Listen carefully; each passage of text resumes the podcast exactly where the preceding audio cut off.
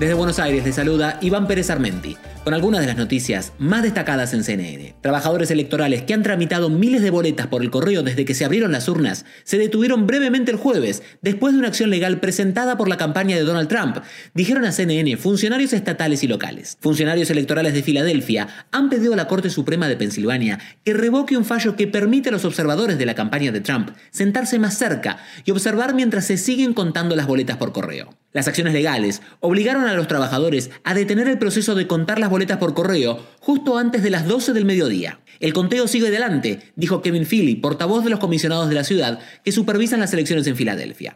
Hubo una breve pausa hoy a la luz del litigio en curso, pero se han reanudado de acuerdo con la ley. Los funcionarios electorales de Filadelfia argumentaron que permitir que los observadores del escrutinio se sienten más cerca pone en peligro tanto la seguridad del procesamiento de las boletas como la privacidad de los votantes, según la última presentación judicial.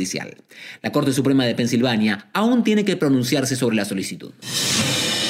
La campaña de Donald Trump dijo el jueves que se avecinan más acciones legales en Pensilvania y Nevada y predijo que el titular republicano saldría victorioso en Estados Unidos tan pronto como el viernes por la noche, informó la agencia Reuters. El gerente de campaña de Trump, Bill Stepien, dijo a periodistas en una conferencia telefónica que Trump estaba vivo y coleando con respecto a la carrera presidencial, mientras que el asesor de campaña, Jason Miller, dijo que esperaba acciones legales en Pensilvania para garantizar la visibilidad en las boletas anteriores que se han contado en ese estado.